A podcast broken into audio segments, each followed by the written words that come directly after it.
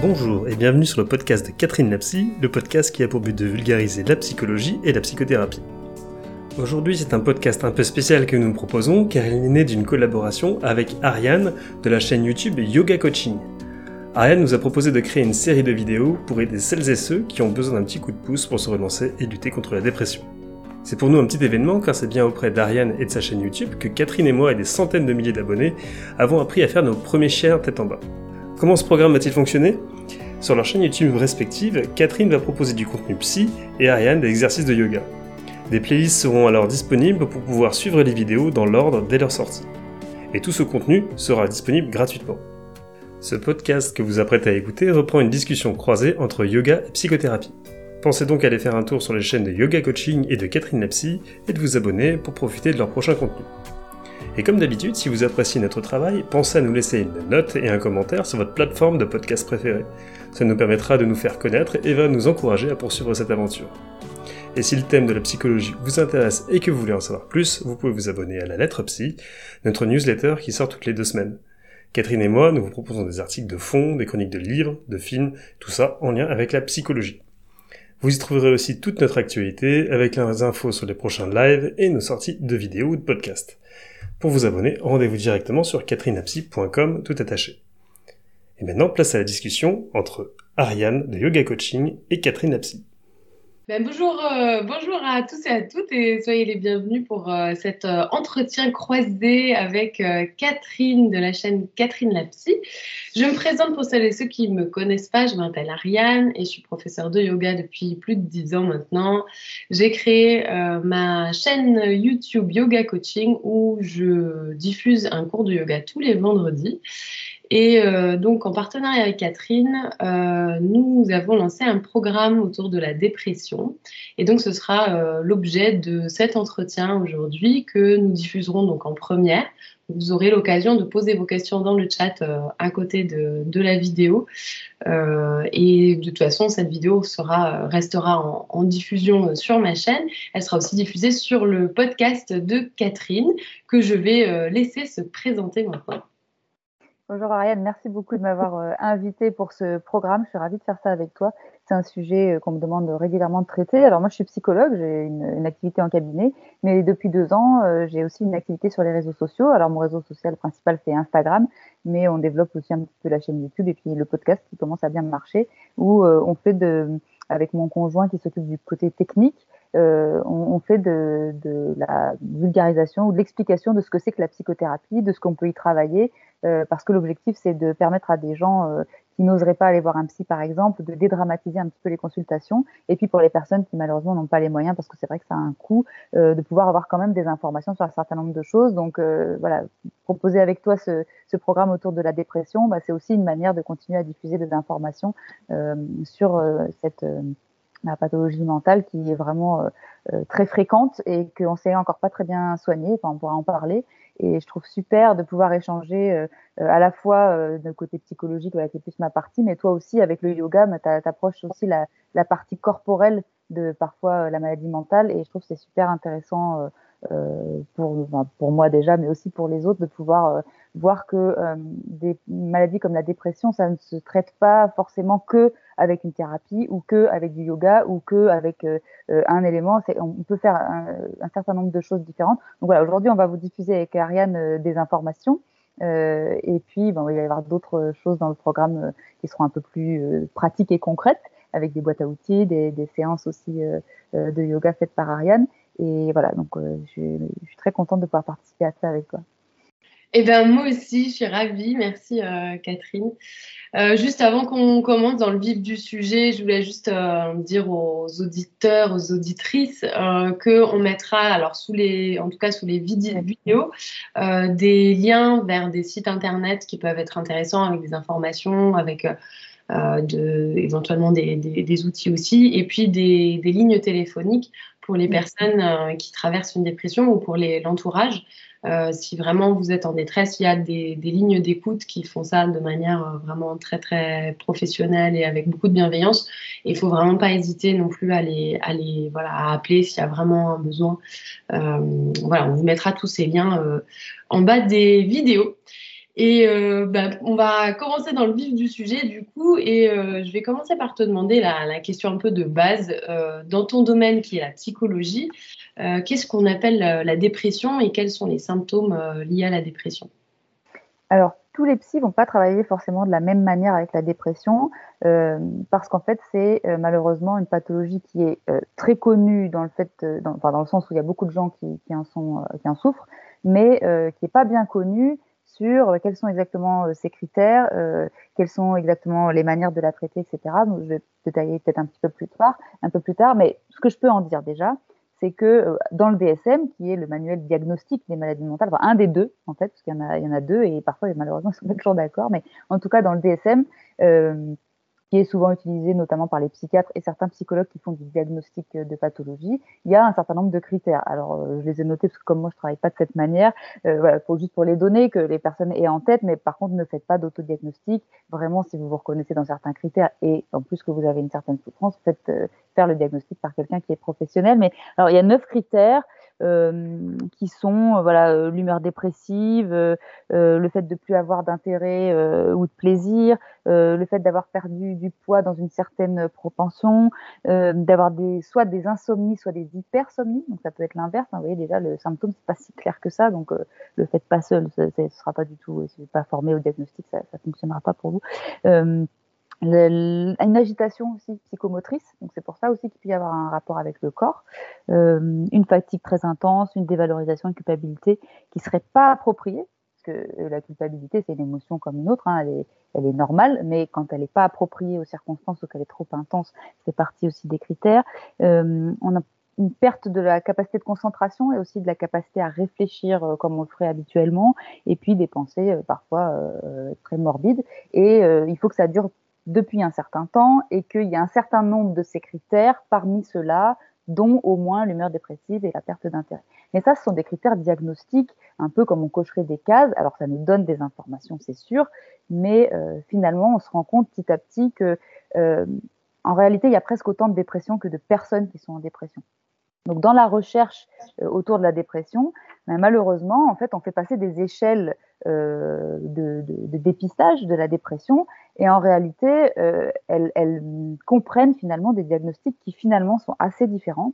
Et donc, notamment, là, je mettrai en barre d'infos une étude qui est vraiment très très intéressante à ce sujet, qui, dit que on, serait meilleur à traiter la dépression et à la comprendre si en fait on pouvait mieux cibler les symptômes pas forcément les mêmes pour tout le monde. C'est-à-dire qu'on peut se trouver en dépression alors que peut-être on n'a pas exactement ces critères-là. Et puis on peut avoir ces critères-là, mais en fait c'est une autre pathologie. Et ce qui fait que la recherche aujourd'hui, euh, ben, en tout cas selon cette étude là, qui date de 2015, que j'ai trouvé vraiment euh, très intéressante, euh, voilà, nous permet pas si bien que ça de, la comprendre. Donc euh, selon moi, il ne faut pas forcément se limiter à voilà, ce type de critères. Moi, par exemple, je ne travaille pas de cette manière dans les approches avec lesquelles je travaille qui sont l'analyse transactionnelle et la psychotraumatologie, dont le MDR fait partie, euh, c'est que je vais faire plutôt un diagnostic de la souffrance de la personne, quelles sont les pensées, les émotions qui sont associées et du coup les comportements associés. Le diagnostic de dépression, il va me servir si vraiment j'estime que la personne est tellement en souffrance qu'elle a besoin d'avoir un médicament. Euh, et que donc là, pour ça, ben, il faut euh, que le médecin, parce que nous, on ne peut pas prescrire en tant que psychologue, donc que le médecin, donc soit le psychiatre, soit le médecin généraliste, lui, il puisse prescrire parce qu'il ben, n'y a pas de raison de continuer à souffrir si un médicament peut nous apaiser. Dans la plupart des cas, un médicament euh, va pas être pris toute la vie, ça n'a pas trop de sens, mais le médicament, en attendant d'avancer dans sa psychothérapie ou dans son travail corporel, bah, il va être important parce que bah, euh, si on souffre, si, si on a euh, une cheville cassée, euh, je veux dire, il n'y a pas de raison qu'on s'empêche de, de, mettre des béquilles ou de rester reposé euh, le temps que ça se répare. Bah, là, c'est pareil, c'est le temps que ça se répare, on peut aussi diminuer la souffrance. Donc, c'est important d'avoir quand même ces critères en tête pour savoir que bon, ça peut valoir le coup d'envoyer peut-être un psychiatre ou chez un médecin qui va faire un diagnostic. Mais de ne pas être trop rigide non plus sur ces critères-là, parce que c'est plus complexe que juste quelques symptômes comme ça. En fait, c'est vraiment quand on a un grand changement, enfin changement intérieur, émotionnel, en général, c'est plutôt ça. Enfin, d'après ce que tu, dis, c'est que il y a, quelque chose qui se passe dans, dans, notre vie qui fait que, enfin, voilà, on, on a l'impression que il y a un grand changement émotionnel, un grand changement dans, dans l'entrain qu'on peut avoir dans la vie. Enfin, il y a une souffrance, quoi. En gros, euh, en gros c'est ça, quoi.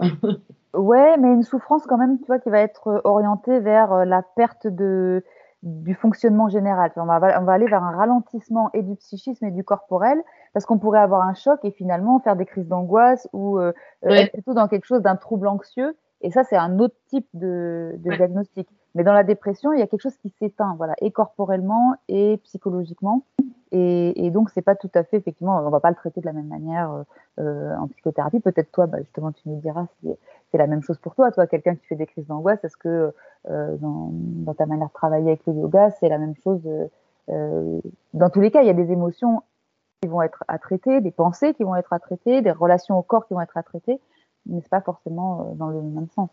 Ouais, ouais, parce que, ouais, parce que parfois on a aussi cette idée que bah, la dépression c'est forcément des gens qui arrivent plus à sortir de leur lit. Or en fait, ça peut être un peu plus compliqué que ça en fait. Ça peut être plus euh, moins visible en fait. Bah, il y a des gens qui sont en dépression et qui, travaillent. Ouais, Par contre, du coup, c'est pas facile du tout, mais il y en a qui. Donc c'est pas juste des critères extérieurs, c'est vraiment des choses euh, internes. Quoi. Et euh, du coup, euh, est-ce qu'il y a une différence entre état dépressif et dépression D'après ce que tu disais, j'ai l'impression que pas vraiment. Enfin, quand euh, je t'entends, finalement, c'est pas forcément comme ça qu'il faut comprendre les choses. Alors, ça dépend qui à qui tu poses la question. En fait, si tu poses la question à quelqu'un qui fait du diagnostic, comme un, psychiatre ou le médecin, celui qui peut donner les médicaments en conséquence, ils vont s'appuyer quand même sur ces symptômes. Et, et l'état dépressif, ça va pas être tout à fait la même chose que la, dépression avérée. Après, pour moi, je vais te dire, c'est la même chose. D'ailleurs, dans le DSM, tu as plusieurs types de dépression. Tu as la dépression saisonnière, euh, celle qui est liée euh, au SPM. Il existe une dépression, alors je sais plus si elle est nommée comme ça dans le, DSM, mais qui s'appelle euh, en psychanalyse anaclitique, c'est-à-dire qu'elle est plus liée à des, séparations, des problématiques d'abandon, d'avoir peur de l'abandon. Donc, il va y avoir plusieurs types de dépression, mais en réalité, l'étude dont je parlais tout à l'heure, elle dit, elle dit aussi, même ces critères-là, ils sont pas significatif vraiment. On, gagnerait vraiment à, personnaliser euh, chacun des symptômes. Et là, en étudiant chacun des symptômes, alors on serait certainement meilleur plutôt que de mettre euh, dans un, un pool de, personnes qui, auraient une dépression tous ces gens qui qui, sont pas dans, le même cas. Donc voilà, on peut on peut avoir voilà des épisodes dépressifs, un trouble dépressif persistant, un trouble dépressif résistant. mais finalement, moi, personnellement, je travaille pas de cette manière et je suis pas sûre que pour les patients, ce soit très parlant. Sauf quand on leur dit qu'ils ont une dépression résistante. Moi, je pense que ça contribue à, comment dire, à diminuer leur espoir et c'est un petit peu euh, dommage. Voilà, on pourrait dire juste euh, une dépression ou un trouble dépressif en disant qu'il y a des choses qu'on peut faire mm. et qui peuvent améliorer bien sûr l'état. Oui, mais parfois ça fait du bien aussi de savoir, euh, là je, je, réfléchissais à cette question, le fait de savoir qu'on souffre de quelque chose, de poser un nom dessus, même si moi j'aime pas les mm. petites cases et tout, mais parfois ça peut quand même faire du bien de se dire, ah bah voilà, ok, je comprends mieux en fait ce qui m'arrive et, euh, et ben voilà, c'est peut-être l'occasion de demander de l'aide ou quoi, enfin. Mm. Alors c'est vrai que moi pendant longtemps j'étais contre le diagnostic parce que moi-même dans ma propre expérience, alors j'ai pas été en dépression mais j'ai souffert d'un trouble anxieux généralisé pendant des années et euh, c'était, je voulais, j'avais peur d'être mise dans une case, et puis euh, j'avais mal vécu le fait qu'on me propose des médicaments, alors que j'avais envie d'abord d'essayer de, de, de, faire sans. Enfin, et donc, euh, un petit peu comme beaucoup de gens, finalement, on prend notre propre expérience presque comme une étude scientifique et on va généraliser ce qu'on a vécu. donc, j'étais contre. Et en réalité, c'est vrai qu'en en, en devenant psy, j'ai rencontré des gens que ça rassurait d'avoir un mot et que c'est pas parce qu'on met un mot qu'on enferme. Donc ça, ça m'a permis de me dire bon, ok, il y a plusieurs types de besoins il y a des besoins pour certaines personnes d'avoir un mot et d'autres justement ils veulent pas savoir. Il y a des personnes à qui je propose d'aller voir un psychiatre parce que je pense que peut-être un médicament ça les aiderait et qui me disent non, j'ai peur qu'on me mette dans une case et qu'ensuite euh, on m'identifie à ma maladie quoi. Je, suis schizophrène, je suis dépressif, je, je suis euh, anxieux parce qu'on n'est jamais que ça. C'est une partie de nous mais on n'est pas que ça. Donc effectivement je suis d'accord avec toi, euh, ça peut rassurer de se dire c'est connu, il y a des gens qui savent s'occuper de ça, qui savent traiter qui peuvent m'aider. Donc ça peut effectivement être. Donc ça dépend. J'ai envie de dire aux gens qui nous écoutent, euh, euh voilà, euh, sentez ce qui est bon pour vous. Est-ce que ce serait rassurant pour vous d'avoir un diagnostic avec un mot, sachant que c'est pas forcément enfermant, euh, ou bien est-ce que ce serait anxiogène et ça rajouterait au problème? Voilà, et on peut traiter. il y, y a des tas d'approches qui traitent les pathologies mentales sans avoir besoin de mettre un mot dessus, parce que voilà, on va traiter l'émotion, la pensée associée, le comportement associé, sans qu'il y ait besoin de mettre un mot spécifique dessus. Et je voulais savoir, euh, toi de ton côté, est-ce que euh, dans la philosophie du yoga, parce que voilà, on a échangé ensemble aussi avant de, faire ce programme et, c'était vraiment quelque chose. Tu as l'air de, savoir aussi quoi faire ou tu as des idées de quoi faire pour des personnes qui pourraient être en, dépression ou d'avoir des pathologies mentales. Est-ce que c'est parce que dans la philosophie du yoga, il y a du sens qu'on met sur ces pathologies ou une interprétation qu'on mettrait dessus ou c'est une sensibilité personnelle peut-être? Eh ben, écoute, en fait, la, alors, la, c'est pas la maladie mentale euh, qui est, euh, en tout cas dans les textes anciens du yoga, on ne parle pas forcément de maladie mentale. Par contre, moi, ce que je trouve fascinant, c'est que euh, dans les textes même très très anciens, il y a un constat qui est fait par les yogins que la vie est souffrance. Alors c'est un constat qui est un peu peut-être un peu pessimiste, mais mais et que en fait les souffrances elles sont à 90% euh, dues à notre mental en fait. Et que mm. le reste des souffrances c'est euh, ce qui a ce qui est en lien avec la maladie avec euh, le fait de se blesser physiquement. Mais sinon tout le reste c'est considéré comme comme de la souffrance qui est causée par notre mental. Et c'est ce qu'on appelle les cléchats et les cléchats c'est les causes de la souffrance et donc il y a dans ces causes là il y a il y a l'aversion qui est le fait de, de, dire ça je veux pas ou de, qualifier de manière négative quelque chose. Il y a le désir à, à pas confondre avec le besoin, je pense, parce que c'est aussi un truc qui m'a travaillé. Je me dis ben en fait c'est intéressant parce que je pense qu'on parle bien de désir et pas de besoin. Donc le désir c'est se dire voilà je veux. Euh, c'est euh, courir après euh, des choses matérielles, etc. Il y a l'identification au jeu, donc le fait de, moi je l'interprète de façon moderne comme étant le fait de se dire, ben voilà, comme je suis comme ça. En fait, c'est comme si on se posait des petites étiquettes, c'est ce qu'on se disait en fait avec les cases, tu vois, se dire bon bah en fait moi je suis et ça c'est et ça c'est qui je suis et euh, euh, enfin moi c'est comme ça que je le comprends. C'est l'idée de s'ouvrir et, je pense de justement ne pas limiter son jeu à ça et d'essayer de, de, de, comprendre que peut-être qu'il y a, après ça dépend des philosophies du yoga, mais dans certains courants, on pense qu'il y a une âme universelle et qu'en fait on partage tous cette âme universelle et que c'est ça notre, notre, notre moi, enfin notre être plutôt. Euh, y a, et puis il y a la peur de la mort. Euh, qui, qui est euh, euh, la souffrance, ultime en fait, et qui est sûrement celle qui nous concerne tous et toutes. Hein, et, je pense que d'ailleurs on, retrouve la peur de la mort dans, certaines, dans même pas mal de, de névroses ou de maladies mentales, ou alors peut-être, je pense qu'il y a toujours un, rapport à la mort quelque part dans certaines souffrances. Et je pense que dans la dépression, c'est une petite mort, à mon sens, c'est un peu une petite mort Euh, donc euh, voilà, puis il y a encore la maladie en fait, mais euh, voilà, ça c'est les cinq souffrances qui sont qui sont enfin voilà les cinq causes de la souffrance qui sont listées entre guillemets par Patanjali. Donc du coup en fait pour moi le chemin du yoga il part de ce constat-là en fait, il dit ben en fait voilà on souffre et comment est-ce qu'on peut faire pour, pour amoindrir ces souffrances? Et, l'idée, c'est de se libérer en fait de la souffrance dans le yoga. Donc après, pour moi, euh, euh, tous les moyens sont bons, entre guillemets, tu vois. si, si euh, on peut passer par le corps pour diminuer les souffrances, je pense que c'est c'est tout bénef. et donc, ouais, voilà. en tout cas, dans la philosophie du yoga, comment on considère c'est pas le, le, mot maladie mentale n'existe pas parce qu'on parle de qui ont euh, deux ou trois mille ans. Donc euh, évidemment, euh, Freud n'était pas encore passé par là, donc on n'avait pas de, on n'avait pas ce référentiel-là. Mais par contre, il y a vraiment ce constat que je trouve très intéressant de, de voir que de, de, de, constater que la souffrance, elle est vraiment en grande majorité dans notre tête.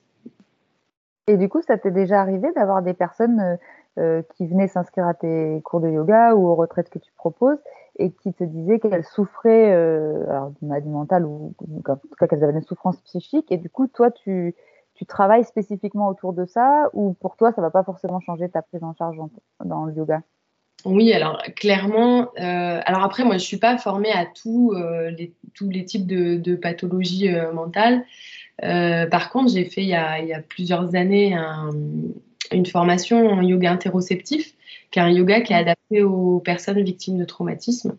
Et euh, pour moi, ça a été vraiment d'une grande richesse, cette formation, parce que ça m'a permis de, de m'ouvrir en fait, déjà de, de, travailler mon langage, parce qu'en fait, je pense que c'est hyper important de, de la manière dont on s'adresse à ses élèves.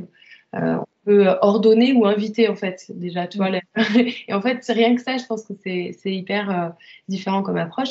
Donc du coup je sais aussi qu'il y a clairement des contre-indications euh, pour certaines personnes qui, qui ont effectivement des qui font des, des crises d'angoisse par exemple. On va pas faire de yoga nidra de relaxation ou de méditation parce que ça peut générer de l'anxiété ça peut générer une crise d'angoisse.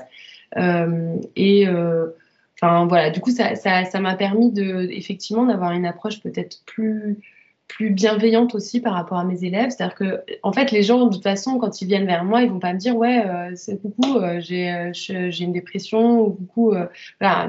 Enfin, et c'est un peu normal, hein, c'est pas des choses qu'on a envie de, de, de, dévoiler ou de dire comme ça.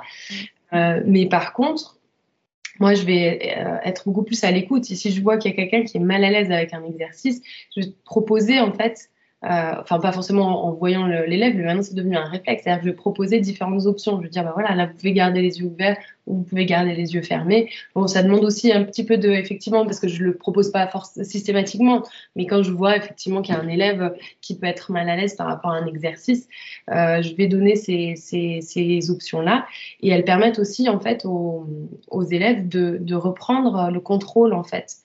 Euh, de, leur corps, en fait, quelque part, de se dire, bah, en fait, voilà, je peux choisir, ok, j'ai le choix, fermer les yeux ou garder les yeux ouverts. C'est des petites choses, mais en fait, ça peut vraiment faire, euh, faire la différence. Donc, euh. Mais tu sais, euh, je disais dans la vidéo de présentation du programme que bah, je t'ai connue par YouTube quand j'ai commencé le yoga, puis j'ai fait une retraite avec toi et tu faisais ça, justement. Tu proposais à différents moments, bah, vous pouvez ça comme option ou ça comme option.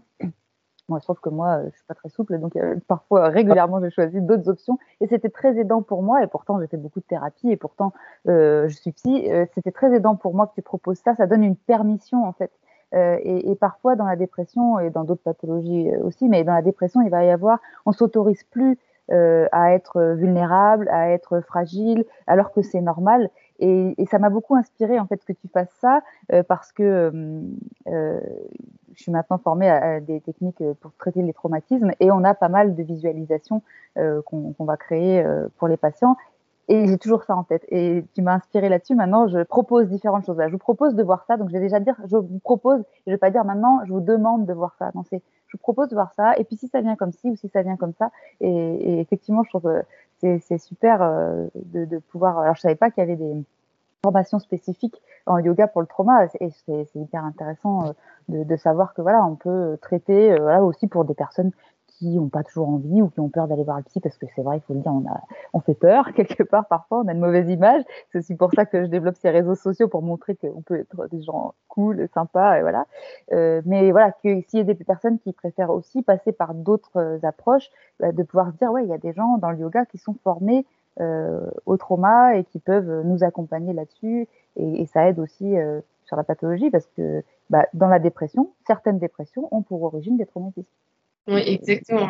On en reparlera peut-être, mais du coup, ça me permet de, de, parler du fait que, alors bon, par rapport aux formations, malheureusement, j'ai pas, moi la mienne, je l'ai fait aux États-Unis, donc ça c'est juste pour les gens que ça intéresse, euh, avec le Trauma Center. Euh, bref, je vous mettrai la référence aussi dans, la description, mais euh, en France, je connais pas d'équivalent. Enfin, peut-être que ça existe, mais en tout cas, je connais pas d'équivalent. Mais en tout cas, juste pour en revenir à ça, je pense que ce qui est important aussi c'est que quand on, je pense quand on vit une dépression, on est aussi vachement déconnecté de ce qui se passe à l'intérieur de soi et ne serait-ce que des sensations physiques en fait. Et en fait, le fait de donner le choix euh, dans les postures, ça invite aussi euh, hyper de manière un peu indirecte à se dire bah en fait, ah tiens, qu'est-ce qui se passe là? Ah ouais, ok, bah en fait là j'ai mal. Ok, peut-être que je vais faire autrement. Et en fait, c'est ce qu'on appelle l'interoception. En fait, c'est le fait de recréer en fait cette, cette, connexion en fait entre le corps et le mental et, mm que ça devienne un peu plus naturel et que effectivement on, réapprenne aussi à, à, être bienveillant et doux envers soi aussi. Enfin, moi, c'est un truc euh, qui est hyper important dans mon enseignement. C'est voilà, de aller, on utilise des coussins, on met des couvertures, on se chouchoute et tout. Enfin, ça, ça fait aussi partie de, de ces choses qu'on qu'on peut peut-être oublier quand, euh, quand, on va, quand on est en souffrance. Mm. Mm, parce que régulièrement, on va se dire qu'on ne le mérite pas, en fait, ce soin-là. Et il y a vraiment, comme tu disais, bah, ce travail euh, interne à faire Alors avec le corps, alors nous en thérapie, on va travailler avec le corps, mais en questionnant sur qu'est-ce qui se passe pour vous. Alors j'ai quelques collègues qui ont, des approches plus avec des massages, etc. Mais c'est pas si fréquent. Mais par contre, euh, on va aussi travailler sur la côté euh, émotionnel, commencer, comme tu dis, essayer d'identifier. Déjà identifier, c'est énorme parce que dans plein de situations, comme tu dis, on est déconnecté, complètement déconnecté. Qu'est-ce qui se passe pour moi? Qu'est-ce que je suis en train de penser là? Et des fois, la période d'identification dans le travail, elle est assez longue parce que ben, on n'a jamais appris à se poser cette question. Il y a des gens à qui on n'a jamais demandé de quoi vous avez besoin ou de quoi tu as besoin euh, voilà, en tant qu'enfant, euh, qu'est-ce qui te fait plaisir, qu'est-ce qui te fait envie. Et du coup, ils ne se sont jamais posé la question. C'est important d'avoir en tête que si on, on, on, vous a jamais posé la question, vous ne vous l'êtes jamais posé, il n'y a aucune raison que vous sachiez le faire. Et c'est pas euh, être nul que de pas savoir le faire. Si vous l'avez pas appris, moi j'aime bien toujours donner cette idée, cette image avec les langues. Si, si vous, on vous dit, bah, tu n'as jamais appris à parler le polonais, mais vas-y, parle-moi polonais. Ça va vous paraître logique que c'est pas possible. Ouais. C'est exactement la même chose pour identifier ce qui se passe pour nous. Si on l'a jamais appris, ben, on peut pas le faire. Et j'adorerais qu'on fasse ça à l'école. Ouais. mais euh, du coup, bah, ça, ça, nous revient aux origines en fait de la dépression, mmh. puisque euh, c'est forcément. Euh, est-ce que c'est environnemental? Est-ce que ça peut être juste un, problème d'équilibre au niveau du cerveau? Donc ça peut être physique. Enfin, qu'est-ce qu'on en sait aujourd'hui euh, à ce sujet? Alors, il y a eu plusieurs hypothèses euh, physiques qui ont été faites et des recherches qui ont été faites là-dessus, notamment des, règlements hormonaux. donc, il semblerait qu'il y ait certaines dépressions, mais une très faible proportion, qui soient liées à ça. Mais dans ce cas-là, on donne un médicament et puis c'est voilà, mais c'est assez rare. Hein. mais en tout cas, dans les études, on n'a pas trouvé de gène spécifique qui serait responsable de, la dépression. En revanche, ce qui semble euh, plausible, et c'est pour ça que l'étude dont je parlais tout à l'heure, vraiment, elle, elle, milite pour euh, faire des recherches sur les symptômes et pas sur la dépression en général, c'est que il pourrait y avoir des ensembles de gènes qui affectent chacun des symptômes. Donc ça, on pourrait avoir peut-être trouver des choses dans l'avenir à ce sujet, mais pour l'instant, on n'a pas de choses probantes qui nous disent voilà, il y a un gène qui serait responsable. Il n'y a pas non plus de vraiment de comment dire, c'est pas très probant. Il y a une époque une hypothèse qui a été faite au sujet d'une inflammation d'un certain nombre de choses sur le plan euh, nerveux. On n'a pas trouvé grand chose là-dessus non plus. Donc pour l'instant sur le plan biologique, on n'a pas grand chose. Par contre, on a quand même beaucoup d'éléments sur le côté de l'histoire. Donc, euh, alors bon, moi, je suis spécialisée euh, en prise en charge du traumatisme, donc évidemment, je vois des gens avec des traumatismes. Donc, j'ai un biais de recrutement, c'est-à-dire que les personnes qui sont en dépression que je traite, moi, elles ont des traumatismes. Après, il peut y avoir euh, un ensemble d'autres choses qui sont pas que traumatiques, euh, mais bon, il y a beaucoup euh, l'environnement qui, qui, peut, qui va jouer quoi. Donc pour l'instant, voilà, la, les études telles qu'elles sont faites aujourd'hui, on n'a rien qui va trop dans le sens du biologique, euh, même si on sait qu'il y en a quand même certaines qui pourraient l'être. Mais, mais, voilà, on a beaucoup d'histoires en fait de, de, personnes et comme tu disais, là du coup peut-être ça va rejoindre un peu la philosophie du yoga dont tu parlais tout à l'heure. Euh, alors je m'avancerai pas forcément, euh, moi je connais pas assez au niveau des études du pourcentage. Euh, et puis j'ai peut-être moi-même été trop à un moment donné, euh, je me disais un peu le tout psychologique euh, et ça m'a empêché justement d'aller proposer à des gens des choses plus corporelles, plus voilà. mais effectivement, je pense qu'il y a quand même une proportion quand même importante de certaines pathologies qui viennent de l'histoire, et notamment bah, en ce qui me concerne des, traumatismes, et souvent des traumatismes dans le lien, dans la relation à l'autre. C'est-à-dire que bah, si on a eu des parents soi-même traumatisés, bah, ils n'avaient pas euh, beaucoup de, de, disponibilité psychologique pour s'occuper d'un enfant. C'est de la faute à personne, euh, même s'ils ont été traumatisés, c'est pas de leur faute, mais du coup ça a quand même un impact. Ou bien euh, il peut être arrivé des choses qu'on n'a pas osé dire et donc personne n'a pu nous aider avec, etc. Et donc euh, peut-être on fera plus confiance aux autres, peut-être on a l'impression qu'on est seul et que personne peut nous aider ou, des choses comme ça. Et donc euh, effectivement ça, ça va nous amener à, à, pas être bien. Mais si on peut modifier ça, alors euh, les choses vont être différentes et les comportements vont bouger quoi. Alors attends là, on va faire un petit break. euh... Euh, ouais. Après, il y avait, moi, je voulais te poser la question de la question de la spiritualité aussi. Alors, c'est moins lié à la dépression, mais. Ouais. Donc, du coup, ça, c'est bon. Euh, oui, après, on pourrait parler de la culpabilité, de la bienveillance, tout ça.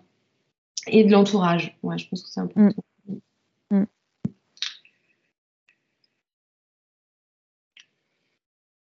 Alors attends, du coup, je suis désolée, j'ai un peu cassé le, le flux. pas de souci, pas de souci. par contre, je pourrais peut-être donner les facteurs de risque. Je ne les ai pas donnés, effectivement. Je donné, Ouais. ok, bah, je te pose la question. Et puis. ok. Et, euh, et, par, rapport à, par rapport à ça, à l'aspect environnemental, euh, enfin, qui est probablement la cause euh, de beaucoup de, dépression, est-ce qu'il y a des, des, facteurs qui peuvent aggraver ou engendrer, enfin voilà, est-ce qu'il y a des, je sais plus comment on appelle ça, hein, tu viens de des facteurs de risque, voilà. Bah, en tout cas, on parlait tout à l'heure de, des troubles anxieux. L'anxiété est un facteur de risque. En fait, la dépression, c'est aussi ce qu'on appelle un trouble comorbide, c'est-à-dire qu'il peut aussi découler de d'autres pathologies. C'est-à-dire qu'on comprend, je pense, assez facilement que quand on souffre pendant des années bah, de crise d'angoisse euh, ou euh, de, de, de TOC, euh, enfin, ou tout un tas d'autres problèmes, ça peut euh, nous décourager aussi. Quoi, et peut-être qu'on n'en peut plus, on en a marre. Donc, il y a aussi que l'anxiété chronique, petit à petit, ça peut amener vers quelque chose de j'en peux plus, j'en ai marre, j'ai plus envie de rien. Voilà. Donc ça, ça c'est un facteur de risque. C'est pour ça que si vous avez euh, vraiment des pathologies.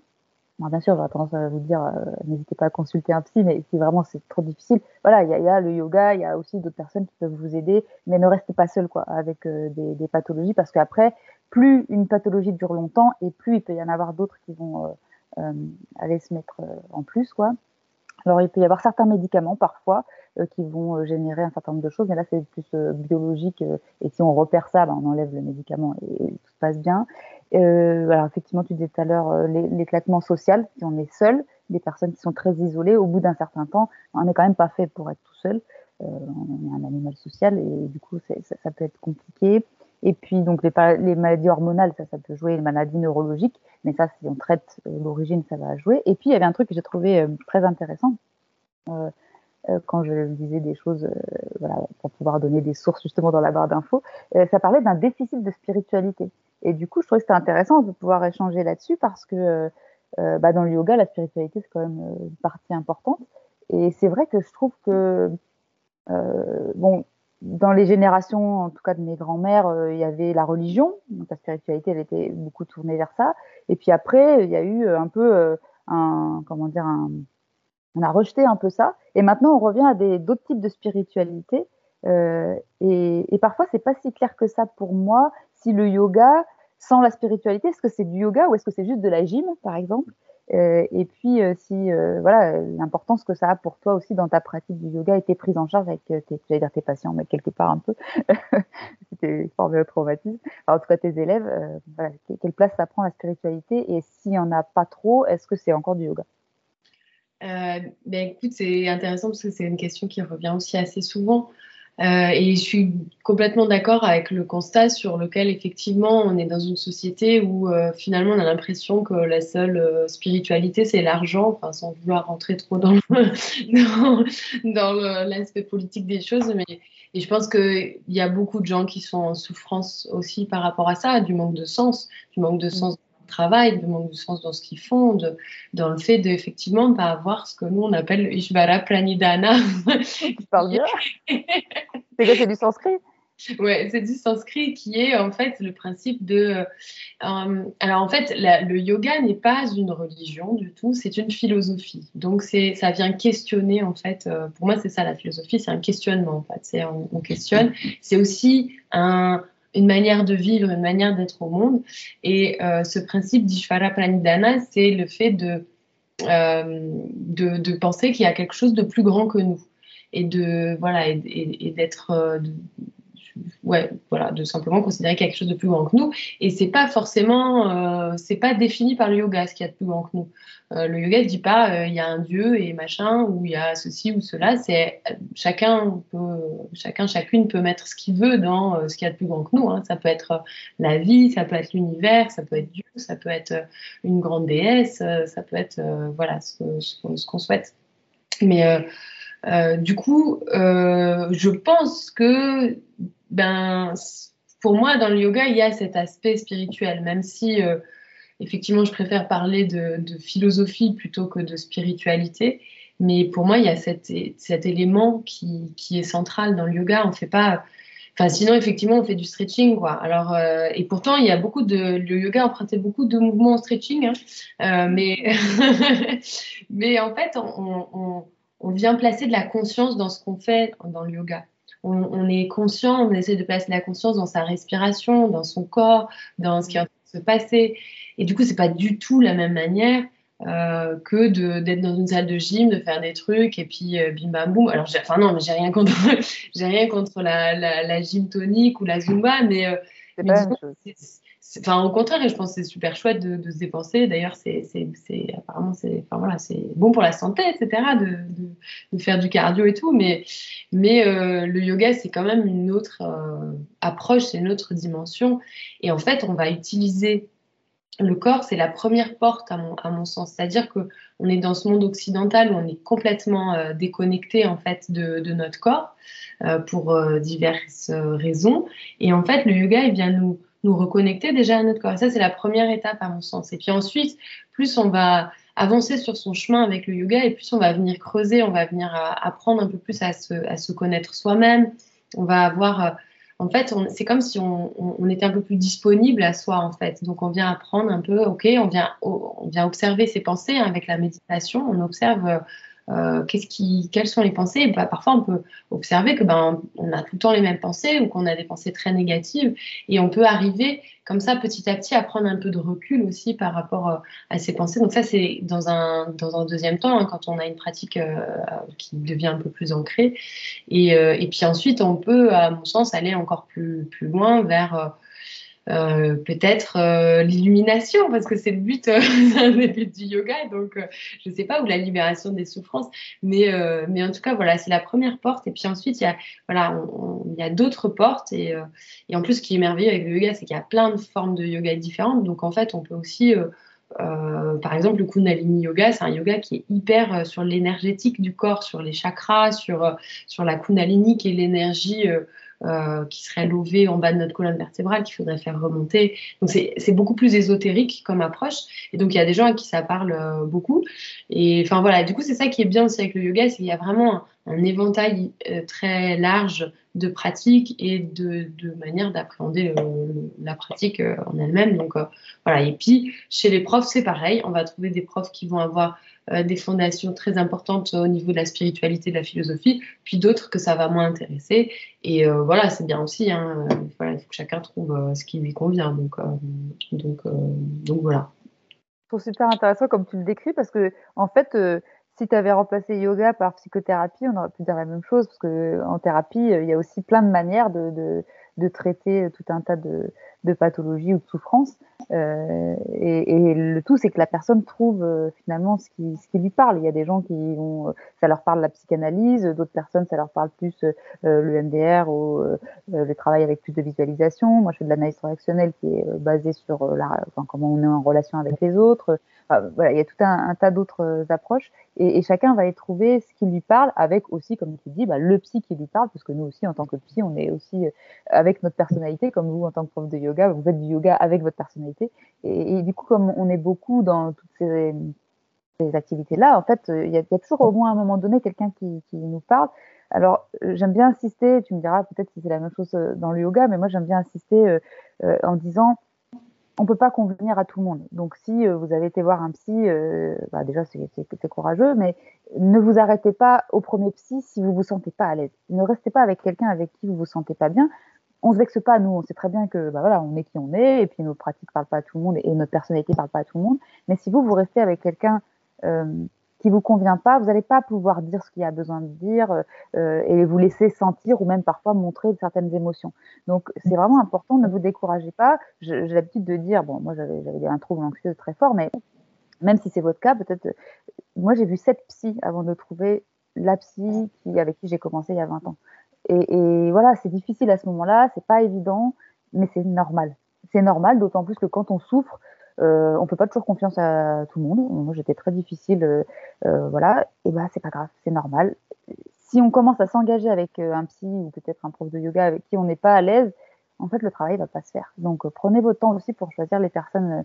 et si vous aimez pas, bah, vous aimez pas et vous avez le droit et, et on va pas se vexer. Quoi. Enfin, j'imagine que c'est peut-être pareil pour vous en yoga. Ouais, ouais, ben, effectivement, je, je, je, conseille exactement la même chose. Il y a des profs à qui on a des atomes crochus, d'autres qui nous parlent pas, puis il faut pas faut pas inciter. Après, je pense que c'est peut-être un peu plus facile dans un cours de yoga euh, où on est euh, une vingtaine euh, de, de mm. parvenir que quand on voit un psy, parce que enfin, moi, je sais que quand je suis allée voir des psys qui me convenaient pas, c'était jamais évident pour moi de dire. Mm. de dire que bah, c'était pas la bonne personne et bon, j'ai eu des expériences parfois un peu compliquées. malheureusement, ça arrive. Qui voulaient pas me laisser partir.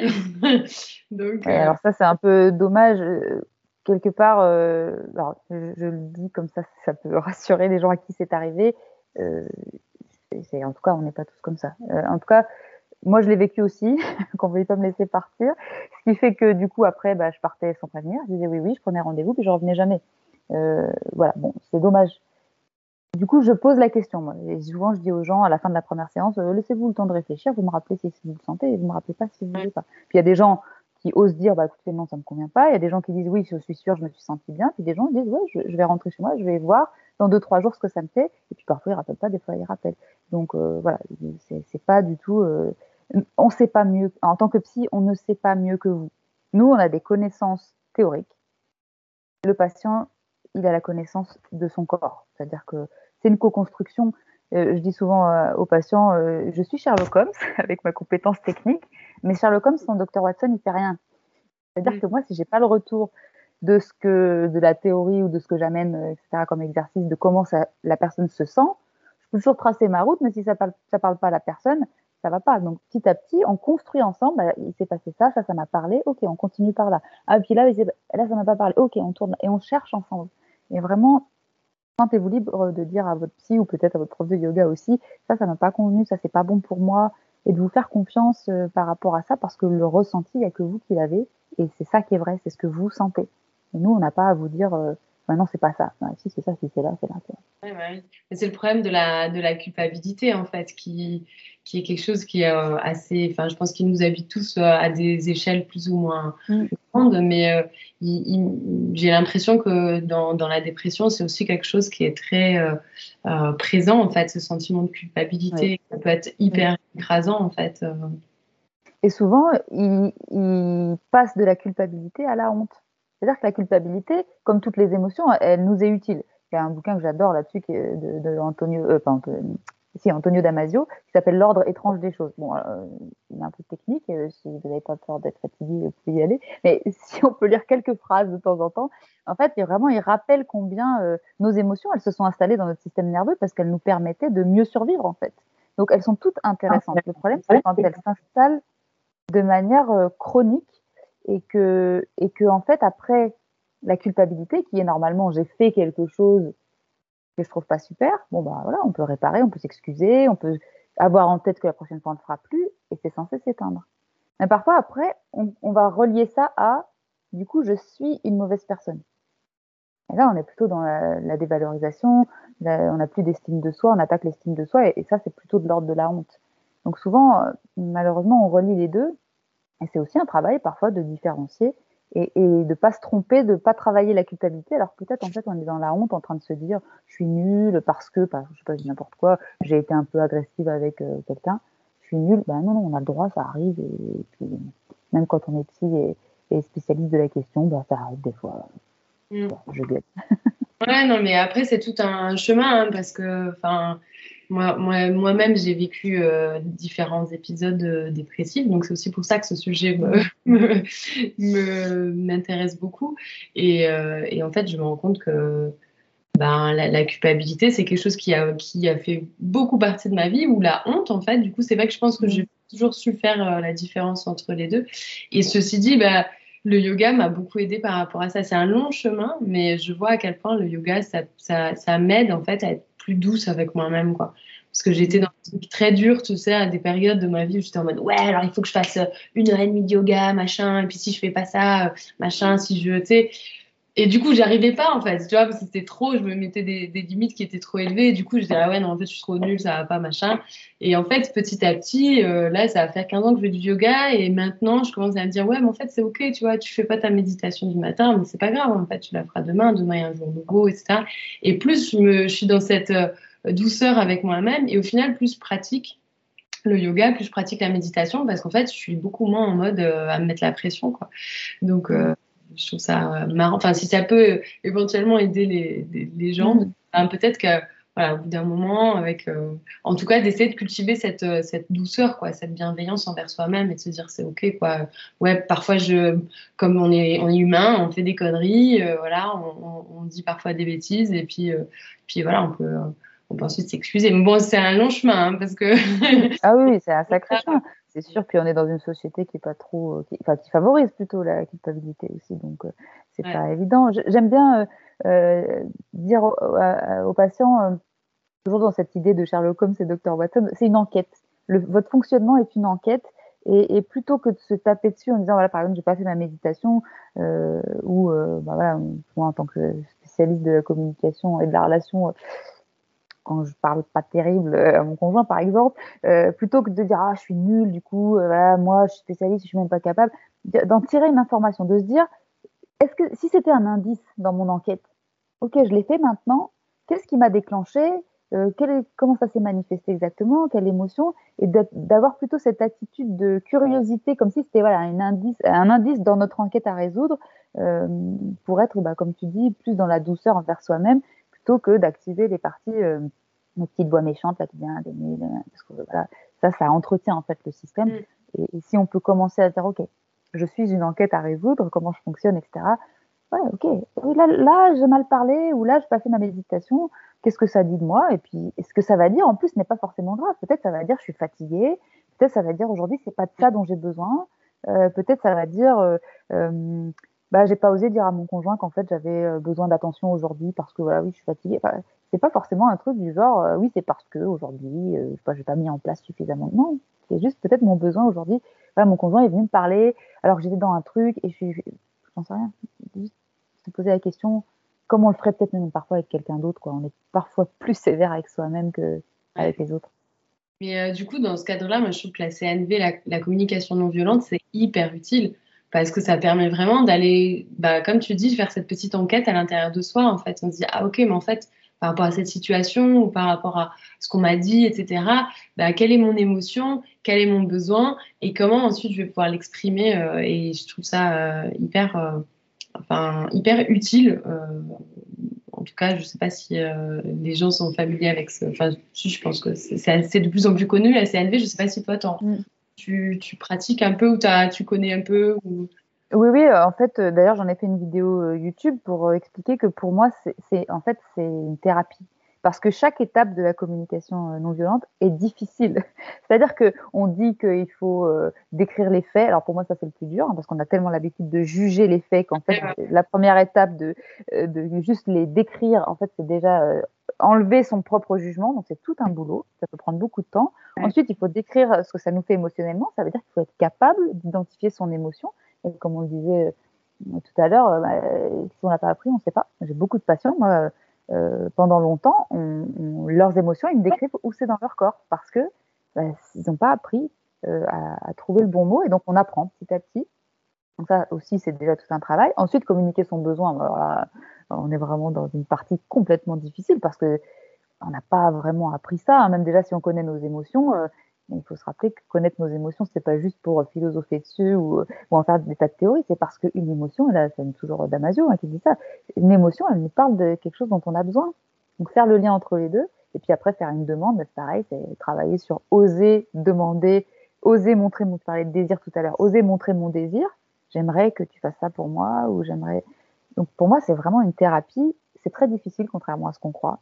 Parce qu'en plus, au début, quand on apprend la CNV, on a l'air ridicule, on a l'air d'être comme un robot, là.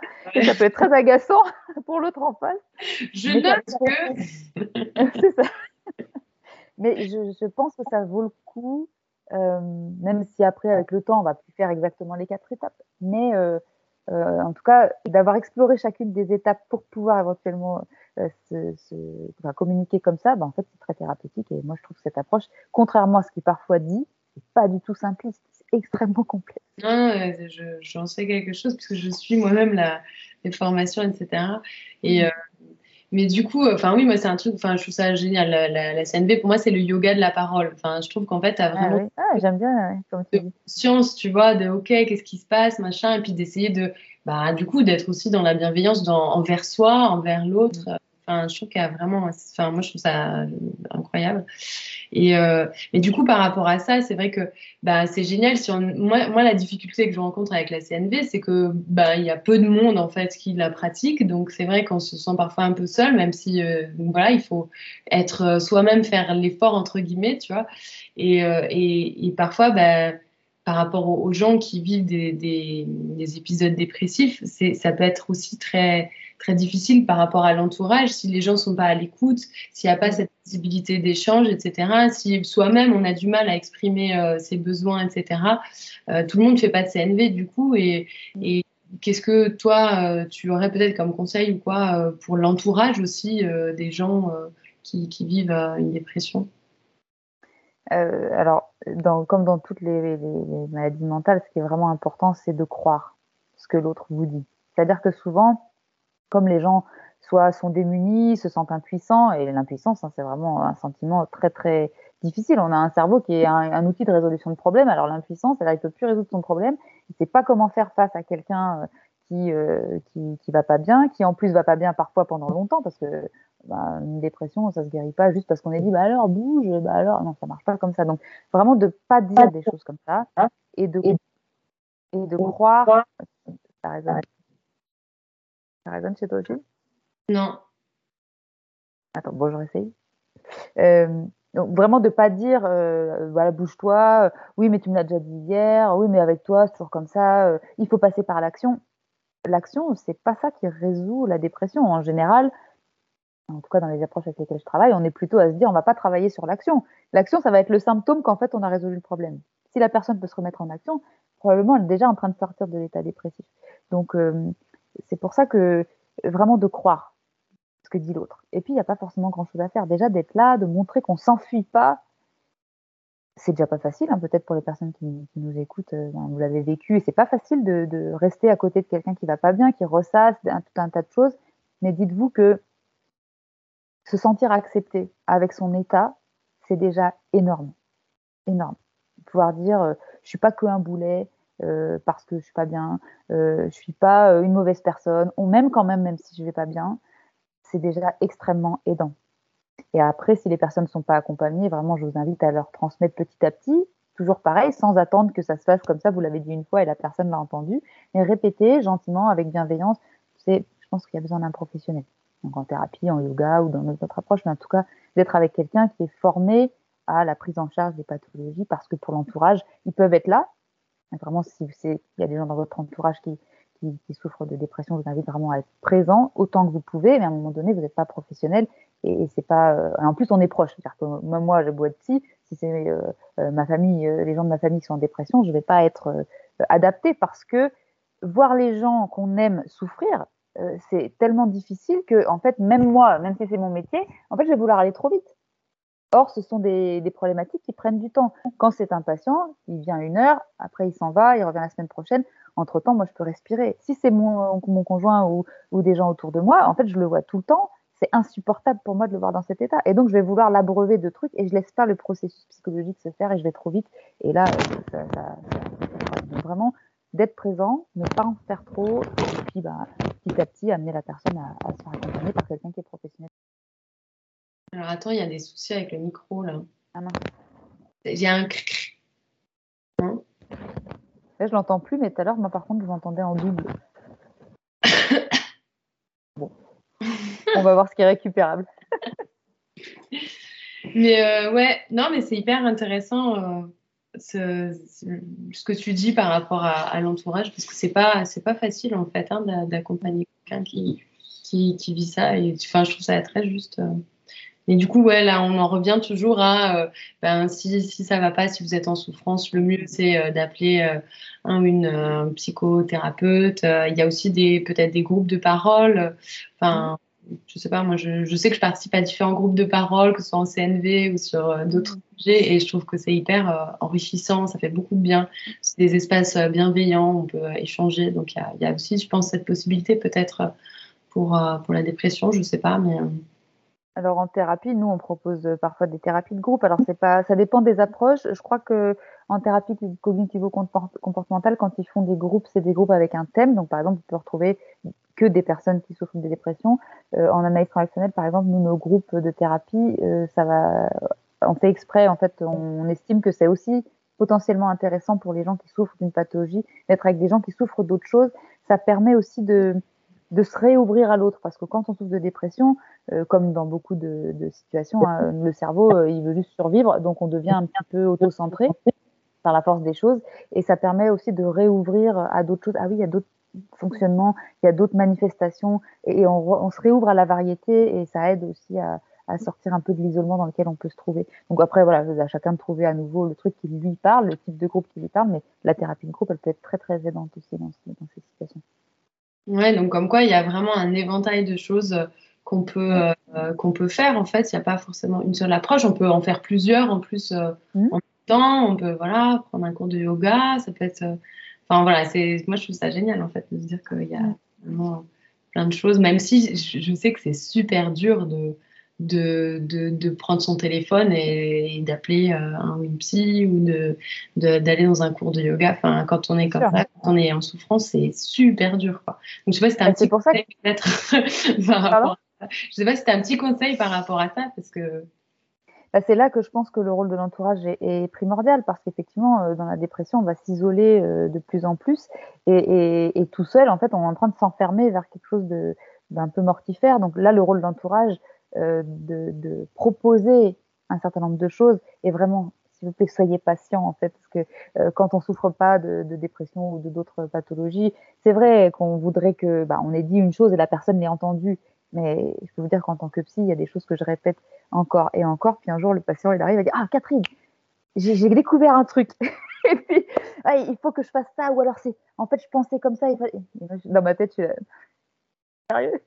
je le dis en rigolant, bien sûr. Je me moque pas, mais euh, c'est pour dire que c'est normal, ça prend du temps. Et moi, c'est pareil. Hein, mes ils m'ont répété, euh, par exemple, la question de la respiration. Mais moi, c'est, vous saviez combien de temps on m'a répété qu'il fallait respirer quand j'étais en train de faire une crise d'angoisse? Si j'ai pas mis un an pour me dire ah oui tiens en fait il faudrait peut-être que j'essaie de respirer puis un jour pareil j'arrive chez ma psy oh, écoute Françoise j'ai découvert un truc quand je fais ma crise d'angoisse il faut que je me mette à respirer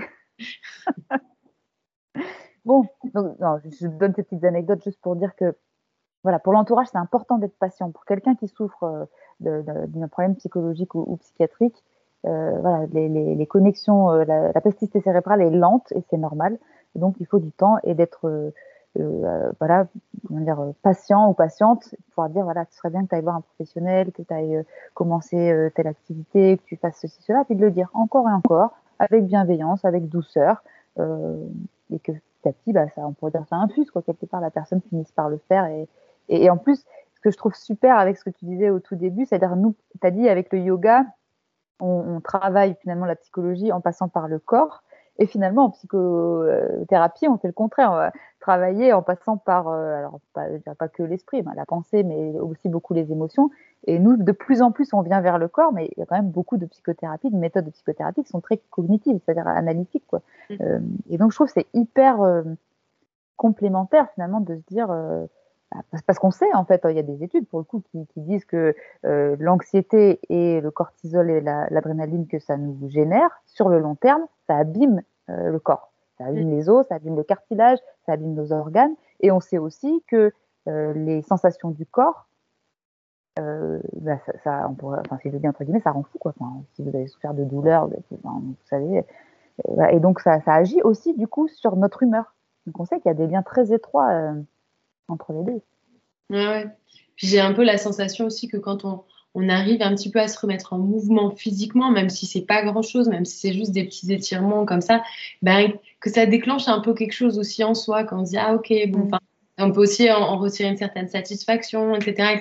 moi, c'est vraiment les tout petits pas qu'on peut faire en se disant, bah, ok, enfin, dans le programme, je propose comme ça une séance de, yoga à faire au lit ou dans son canapé. C'est vraiment super doux, super voilà, juste de venir dire bonjour un peu au corps. Je me dis, ben voilà, que, que en faisant juste ces petits pas, ben, ben voilà, et puis un, pied devant l'autre, et puis peut-être qu'après, le prochain pas, ça va être de prendre son téléphone, mm. d'appeler un thérapeute. Euh, voilà. Mm. Bon. Euh... Ouais. ben, écoute, euh, je pense que notre entretien arrive doucement à sa fin. Je ne sais pas mm. si tu avais encore euh, des choses à, rajouter peut-être ou euh, conseils à donner aux personnes qui nous écoutent Je crois que j'ai dit un certain nombre de choses qui étaient peut-être déjà denses. Je me dis peut-être laisser digérer. J'aurais plein de questions euh, à te, poser sinon, mais. Euh, mais est-ce que tu peux me dire, nous, dire si toi, il y a, qu'est-ce qui fait que les gens commencent le yoga? Est-ce que c'est voilà parce qu'il y a une souffrance ou parfois ça peut être aussi parce qu'ils arrivent à la spiritualité et, et, ou, à, ou à quelque chose, ils veulent faire du mouvement, justement, se mettre en mouvement doucement. Euh, est-ce qu'ils te disent pourquoi ils viennent? Qu'est-ce qui fait que les gens commencent le yoga? Ben en fait, c'est une question qui est intéressante aussi parce que euh, je me rappellerai toujours que pendant ma formation initiale de prof de yoga, j'avais une de mes amies, euh, on faisait des petites présentations, voilà, il fallait qu'on prépare un, mini cours, etc. Et puis elle, elle était venue, elle avait fait sa présentation et puis elle disait, elle avait dit quelque chose qui m'a beaucoup marqué, elle a dit je pense qu'on vient tous au yoga parce qu'on a une souffrance, soit physique, soit mentale. Et je mm. pense qu'elle a assez raison. Je pense qu'en fait, on ne vient pas. Oui.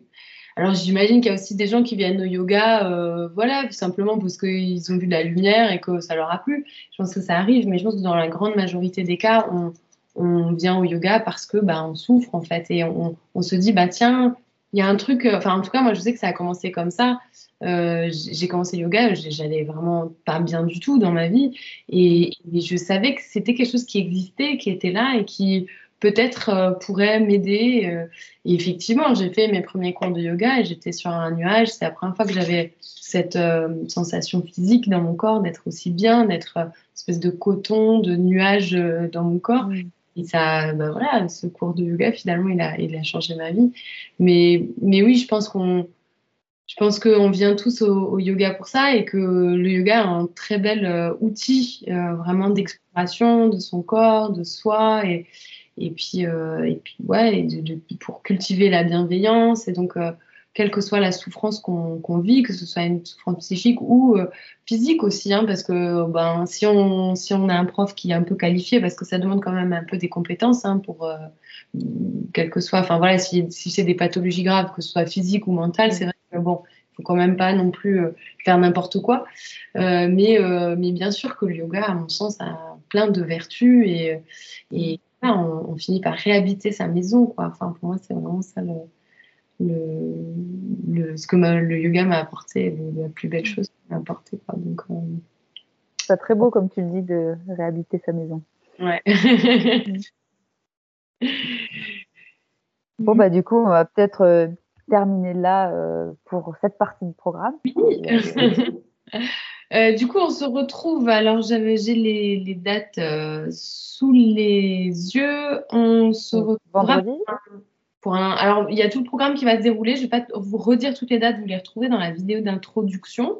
Mais on se retrouve pour un live ouvert le mercredi 15 décembre à 19h15. Voilà, donc si vous avez encore des questions, euh, que ce soit sur le sujet de la dépression ou sur la psychologie ou sur le yoga, euh, on sera ravis d'y répondre euh, lors de ce live mercredi 15. Voilà. Ben, merci à toi, Ariane, pour cet échange que je trouvais hyper intéressant. Du coup, j'ai encore plein de choses que j'ai envie de discuter avec toi. Ouais, c'est vrai. Merci, passer des heures là. et puis merci à vous euh, d'avoir été là. Et puis ben, on reste disponible pendant la suite du programme pour, pour échanger avec vous. Ouais, merci Catherine de tout cœur. C'était vraiment chouette d'échanger avec toi. Et, et, je suis ravie de, de, de, collaborer sur ce programme. Donc euh, merci.